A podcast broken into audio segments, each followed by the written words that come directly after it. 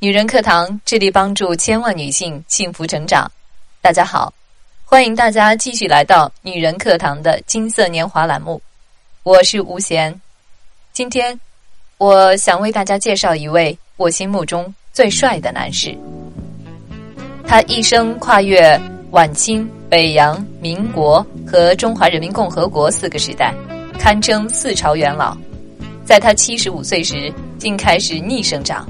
九十八岁硕士毕业，一百岁出自传做畅销书作家，一百零五岁又考博士。他实现了所有人梦寐以求的返老还童。这位震惊中外的百岁青春超人，也是全中国活得最狠、最赚的男人。他就是赵慕鹤。一九一二年。赵慕鹤出生于山东金乡县一个地主之家，钟鸣鼎食。他自小便活得一帆风顺，七岁入私塾，十四岁随清朝拔贡赵朝仪学习鸟虫体书法。十七岁时，他冒炮火隆隆离家读书。三十四岁那年，他成婚。原本一家人和和睦睦，本能幸福到老，可命运。终究将他拨到幸福的对立面。一九四八年，父母因地主身份被归为黑五类，母亲叫他走得越远越好，不然迟早有一天也会受到牵连。他死活不肯走，一定要侍奉父母膝下，可母亲却执意让他离开。母亲含泪说：“天下没有不散的宴席，凡事往好处想，总有希望。”高高兴兴的走吧。他无奈，只能一步三回头离家而去。送别前，母亲叮嘱他：“家中已有妻儿，不可再婚。穷要穷得干净，欠债是最要不得的事儿。”他将母亲叮咛牢记心中，一路难逃，多次遇险，流亡路上遇到徐蚌战役。满目苍寒，遍地死尸。晚上为了御寒，他只能和死尸睡一起。一路艰辛逃难，他本就自顾不暇，可他还会倾尽全力帮助他人，因为他总能想起母亲的教诲：帮人，忘掉；得恩，不忘。而经历过逃亡的大苦大难，他也深刻感悟到，人生呢。没有享不了的福，更没有吃不了的苦。一九五四年，他逃到台湾，没有身份证明的他，先是入伍当兵，后又在学校做临时工，直到四十四岁到高雄女子师范学校任教。一生努力辗转求生的他，兢兢业业在学校任教二十二年。六十六岁那年，他退休。同龄人都开始准备安享晚年，而他却开始酝酿全新的人生。一些年轻人喊着背着包出门旅行，但是迟迟迈不出家门，而他，在七十五岁那年，决定独自周游世界。可他根本没有能出国玩的条件呀！他除了认识一些字母，会说 yes 和 no。几乎不懂英语，没有钱，积蓄少得可怜，年龄太大，独自出国真是冒险的事儿。朋友们知道后都笑话他异想天开，有的还说：“你不担心一出去就回不来了？”可他却心意已决，没关系，大不了就死在外面了。如果要学会世界各种语言，要有钱才出去玩儿，那我三辈子也走不出去国门啊！他渴望自由，即使他已经是别人眼中的老家伙，但还是想去看看外面的世界。不是一时兴起，只因事在人为。一件事能不能成功，不过是想或不想而已。他这样想了，也这样做了，真的去了欧洲，真的单枪匹马闯天涯。他不跟旅行团，因为这样会不好玩儿，所以他是真的一个人去了欧洲。为了省钱，他睡过火车站，跟年轻人一样挤青年旅社，有时蜷缩在电话亭里也能过上一夜。不懂语言，他就找中餐厅吃饭，请人帮忙把关键信息写成小纸条，哪里人多他就往哪去。就这样。他独自用近五个月的时间，潇洒玩遍了德法英等欧洲国家，看了埃菲尔铁塔，游了莎士比亚故居，还在莱茵河上唱过歌，一共才只花了三万元人民币。当初笑他不自量力的朋友们，都不得不佩服他的勇气。人与人之间的差距呢，不在于年龄和财富。而在于心灵的地图。七十五岁做背包客，这样的勇气，常人难以想象，更难以做到。而这之后，他活得更加自由，实现了人人梦寐以求的返老还童般的逆生长。欧洲旅行过后，他在环游世界中过了十年。八十六岁时，被他接到台湾的孙子要考大学。但孙子成绩跟不上，为鼓励孙子自信读书，他竟然决定和孙子一起报考大学。可遗憾的是，那年爷孙俩双双落榜了。但他发现，学习是保持年轻的一大秘诀，脑子动人就活。于是，他劝孙子不要气馁，我们继续一起努力，再考。两人果真开始认真准备起第二轮备考，祖孙二人拿出头悬梁、锥刺股的劲头，甚至他的牙齿都掉光了还不放弃。而这次，孙子顺利考上了中华大学，头发全白、嘴里套着假牙的赵慕鹤竟然考上台湾空中大学文化艺术系，这成为当时轰动台湾的新闻。吃惊的人们说。他肯定拿不到毕业证书。一位教授说的更绝：“你一定读不到毕业。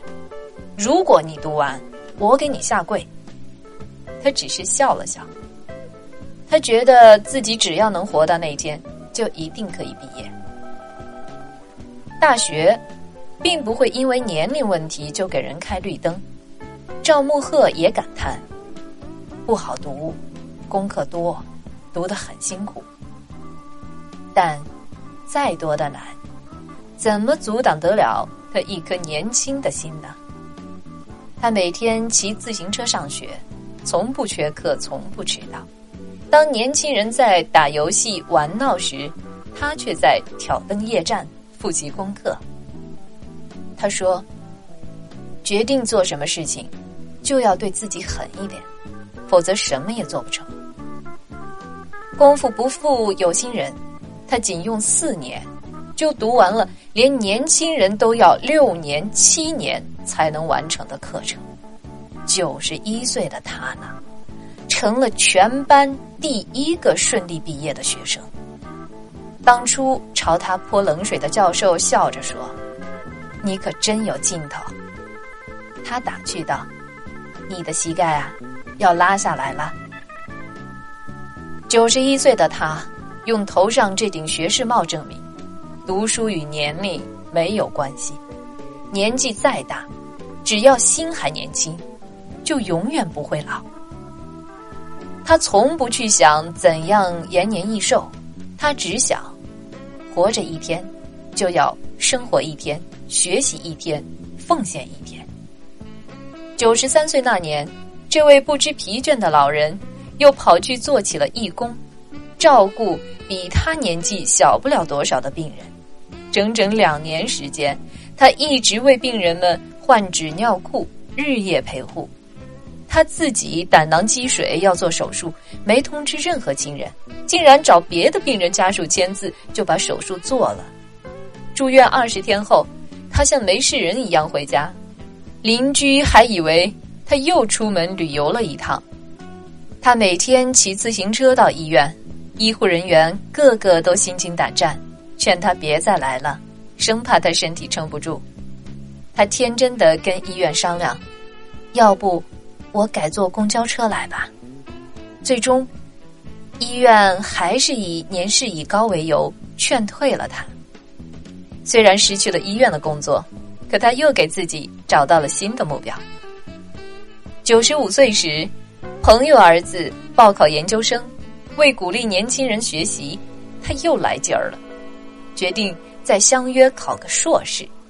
当时距离考试仅剩四个多月的时间，但他不怕，信心十足，拼起来完全不输孙子们。在家埋头苦读三个月，竟然真的考上了南华大学哲学研究所。对他而言，人生中唯一的幸福就是不断前进。读硕士时，他仍是一贯的勤奋，没缺过课。没拖延过一次作业，老师为照顾他，让他发言不用起立，可他怎么着都不肯坐着。他觉得身为学生，站着是对老师的尊重。他也从不倚老卖老，拿资历说事。许多同学都被他感动，视他为榜样。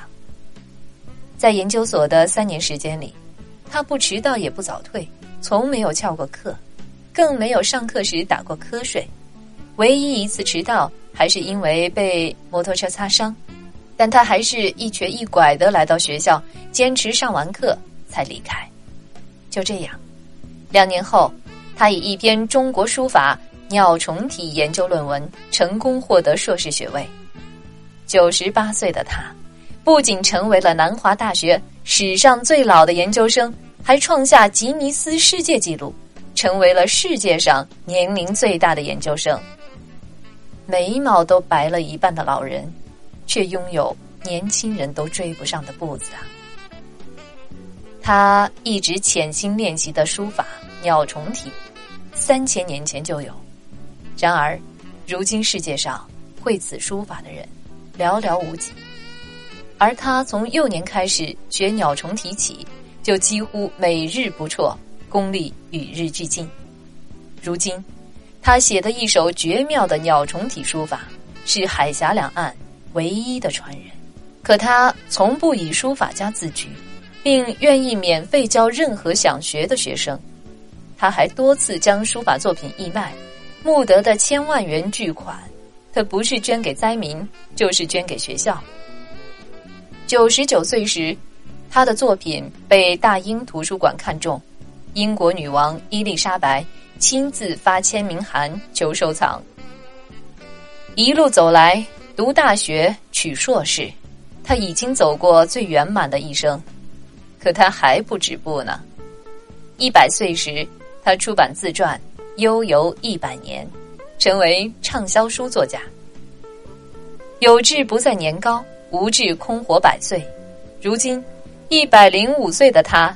独自在住了近六十年的老旧公寓里，仍是坚持生活自理，自己买菜，自己做饭，自己洗衣服，拿刀的手也很是稳健。有人看他花白的头发，不自觉的伸手搀扶，但他坚定的拒绝。他说：“今天扶了，明天没人扶怎么办？要自己照顾自己，不要靠别人。”他的日程每天还是都排得满满的，起床、看书、写书法、扫院子。如今一百零七岁的他，仍在续写传奇的路上。他想再在清华大学报个博士班读读。为方便上网买车票，他还开始自学起电脑和英文。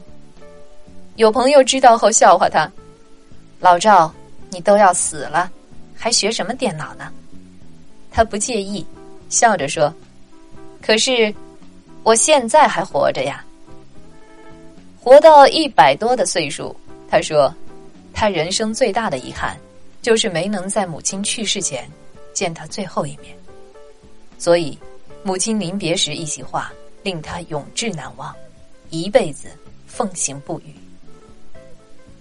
他从不跟别人借钱，真正做到了一辈子没欠过债。”他更恪守母亲的叮嘱：“家已有妻，不可再娶。”几十年来，曾有许多女人追求他，可他全部都拒绝了。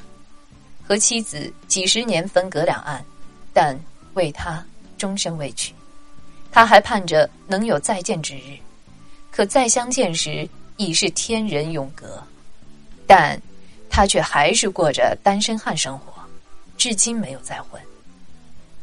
他的口头禅是：一辈子都没想过升官发财，只希望不欠金钱债，不欠人情债，不要向人低头，无愧于天地间。